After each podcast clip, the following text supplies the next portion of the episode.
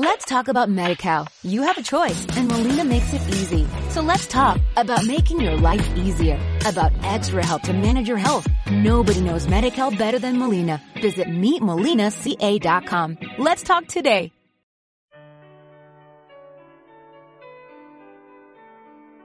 Una nueva de nuestro Señor Jesucristo según San Lucas.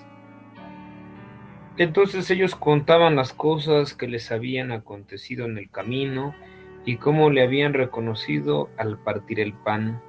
Mientras ellos aún hablaban de estas cosas, Jesús se puso en medio de ellos y les dijo, paz a ustedes. Entonces espantados y atemorizados pensaban que veían un fantasma, pero les dijo, ¿por qué se asustan?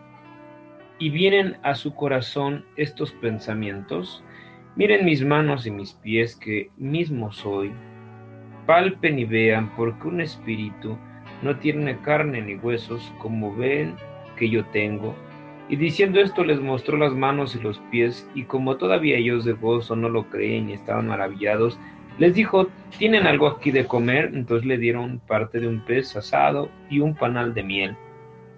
Y él lo tomó y comió delante de ellos y les dijo, estas son las palabras que les dije estando aún con ustedes, que era necesario que se cumpliera todo lo que está escrito de mí en la ley de Moisés, en los profetas y en los salmos. Entonces les abrió el entendimiento para que comprendieran las escrituras y les dijo, así está escrito y así fue necesario que el Cristo padeciera y resucitara de los muertos al tercer día y que predicaran en su nombre el arrepentimiento y el perdón de los pecados en todas las naciones, comenzando desde Jerusalén. Ustedes son testigos de estas cosas. Palabra del Señor.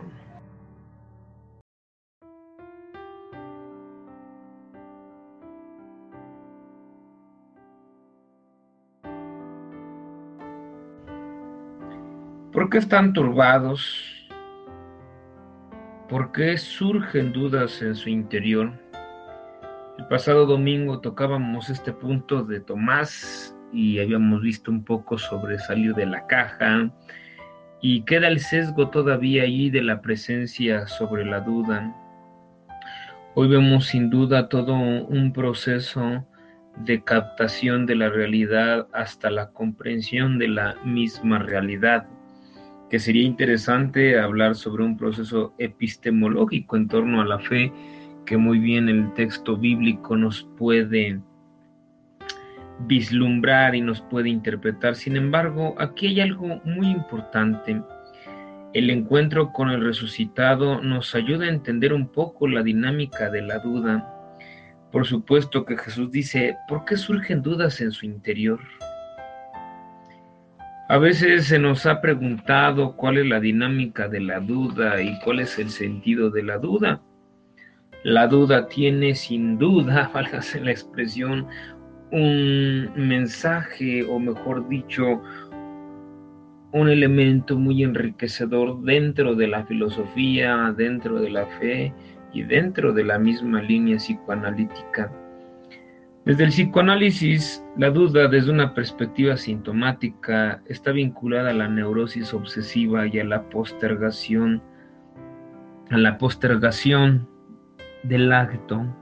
Es decir, una persona se queda engarzada en un deseo, en un pensamiento, en un sentimiento, y por lo tanto la persona eso le lleva, o número uno, el sujeto de la duda se manifiesta en una histeria, que es una enferma nerviosa y se manifiesta en el cuerpo, o por el contrario, la obsesión que pega en el pensamiento. Decía Teresa de Ávila que la loca de la casa es la mente, y entonces la mente se vuelve un poco excesiva en el fantaseo, y esto es lo que le sucede a los apóstoles, piensan que están mirando un fantasma cuando nosotros miramos fantasmas y me refiero a lo que son imágenes no resueltas, percepciones deseadas, donde captamos ciertas cosas que no son de la realidad, el problema es de que nos cause miedo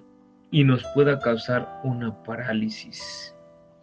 La duda, dubitare en latín, tiene la idea de dúo, de dos cosas ante dos situaciones se tiene que elegir una cuestión. Cuando hablamos de la duda, por supuesto, la suspensión del juicio, eso implica que la duda nos lleva a pensar y se piensa en razón de redefinir el error y rectificar las verdades. En esta sintonía vamos a ver en la primera lectura del domingo cómo Dios soluciona errores aún cuando nuestros ejercicios sean errados o nuestros ejercicios nos lleven al pecado.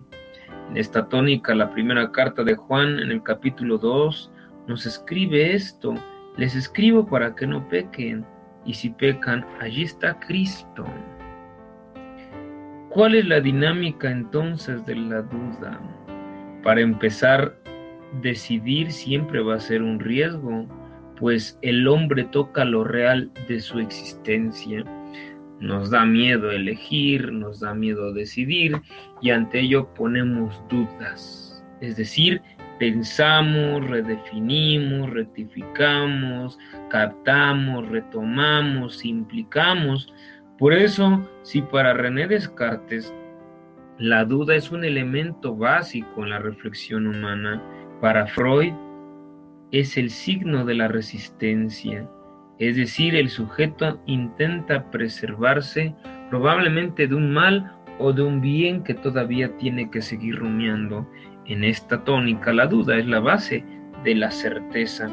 Para algunos la duda del obsesivo no es un no sé, sino un elijo no saber, me divido como sujeto respecto del saber.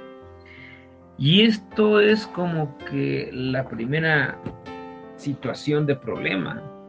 No es de que no queramos elegir.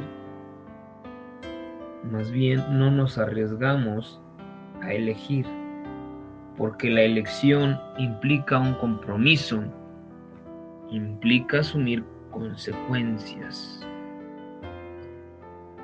Hay un italiano que es jurista y que ante la situación religiosa escribió un libro, Ética de la Duda,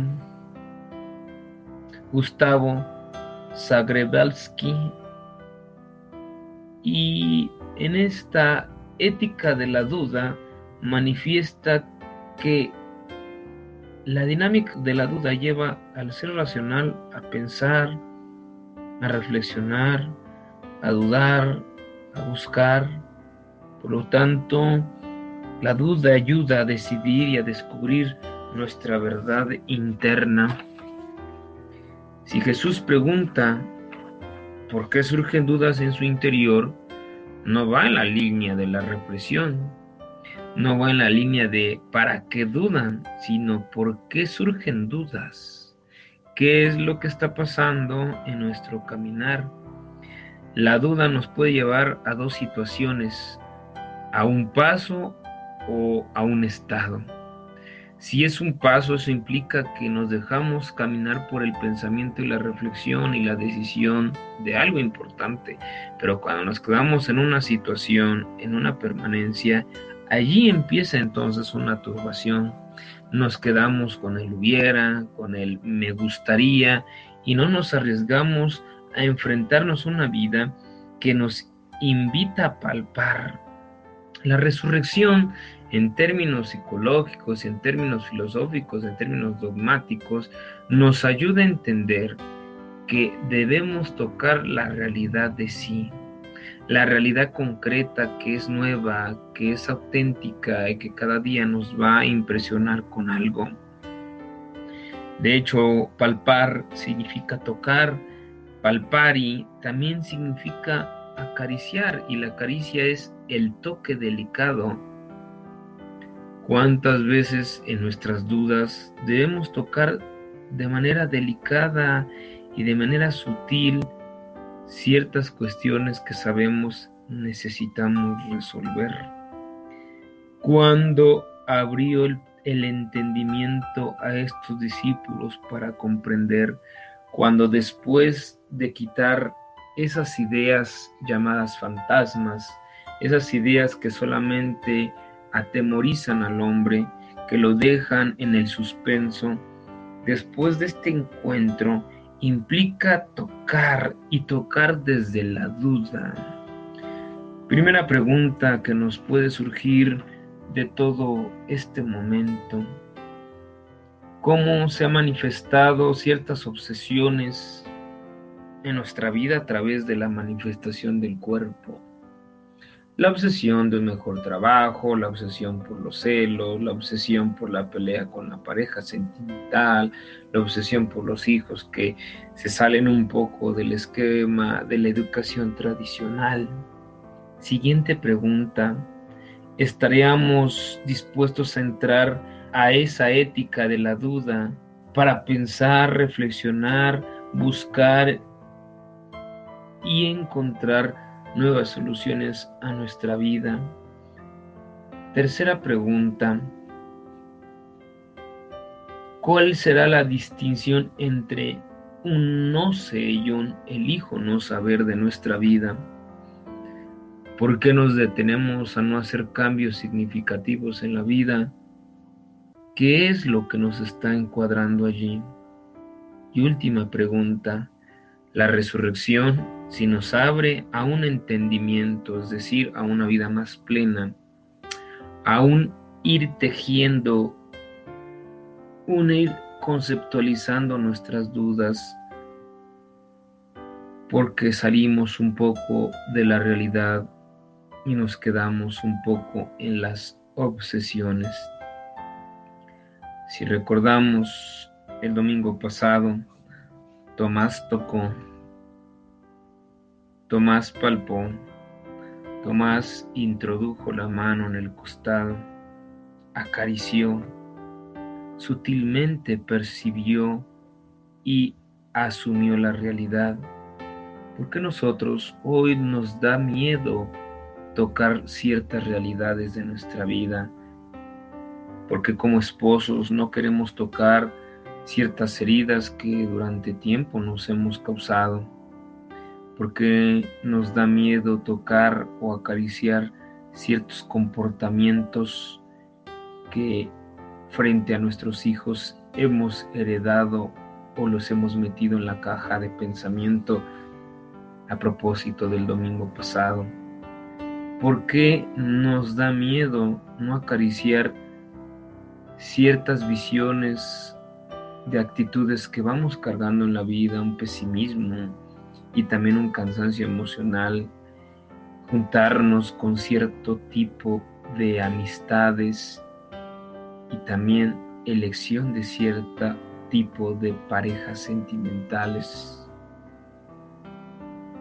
Aquí hay algo esencial y lo esencial no solo es la ética de la duda, sino la mística de la duda ante una duda, aquí está el resucitado que nos dice palpen y que abre nuestro entendimiento para comprender que la vida merece disfrutarse, merece asumirse y merece planificarse.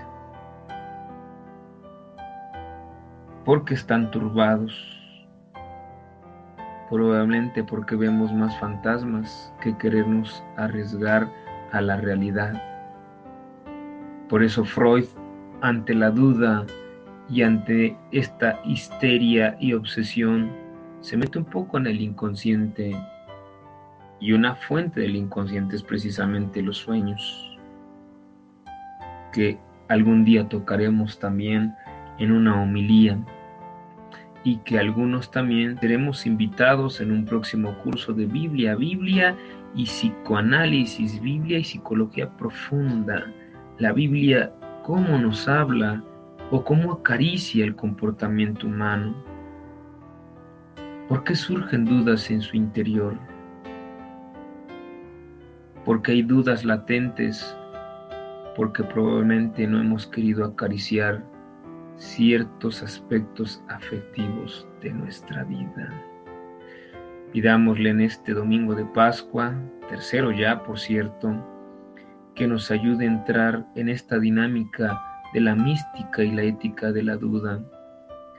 De lo único que no podemos dudar es de que dudamos y ante una duda miremos el inconsciente que probablemente hemos reprimido, escondido o que nos da miedo mirar con misericordia. Si hoy Jesús se presenta en esta Pascua, nuevamente nos dice paz con ustedes. El que empieza a rumiar sus dudas encuentra paz en su interior. Que así sea y feliz domingo y que este domingo sea tan fructífero para acariciar aquellos aspectos oscuros que tenemos que iluminar, aquellos aspectos inconscientes que tenemos que conceptualizar y encaminar en una terapia, y aquellos aspectos tan fríos que les podemos dar un calor desde el resucitado.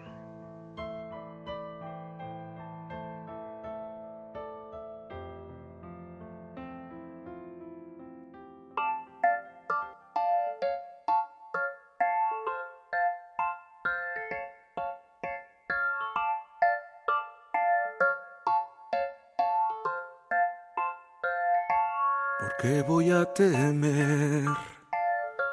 ¿Por qué voy a afanarme tanto así? ¿Por qué voy a dudar? Si aún Dios sigue estando junto a mí, aún le alabaré, aún le cantaré, aún yo confiaré. Seguiré alabando, Padre Santo, no voy a dudar. Yo seguiré confiando, Padre Santo, en tu bondad. Te seguiré alabando, Padre Santo, no voy a temer. Yo seguiré confiando, Padre Santo, en tu poder.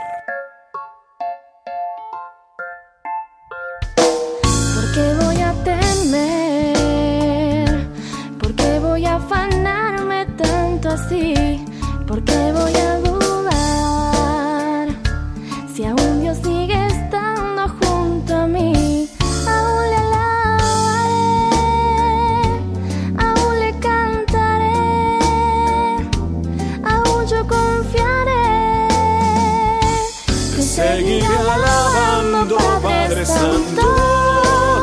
No voy a dudar. Yo seguiré confiando, Padre Santo,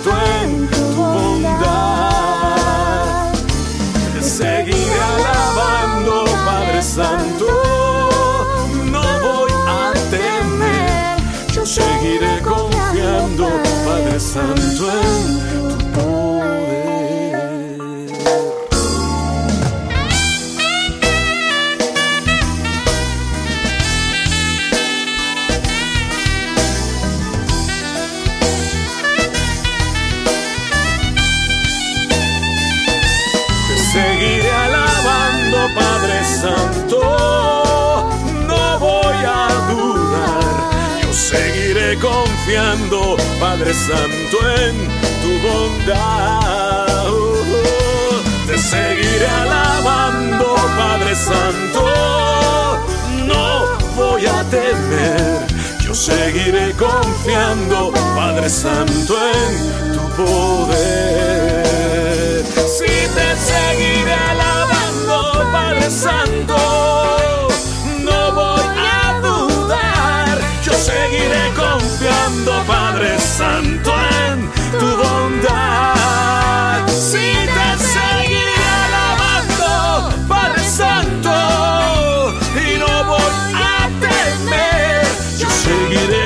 confiando, Padre Santo, en tu poder. ¿Por qué voy a temer? ¿Por qué voy a afanarme tanto así? ¿Por qué voy a dudar? Si aún Dios sigue estando junto a mí.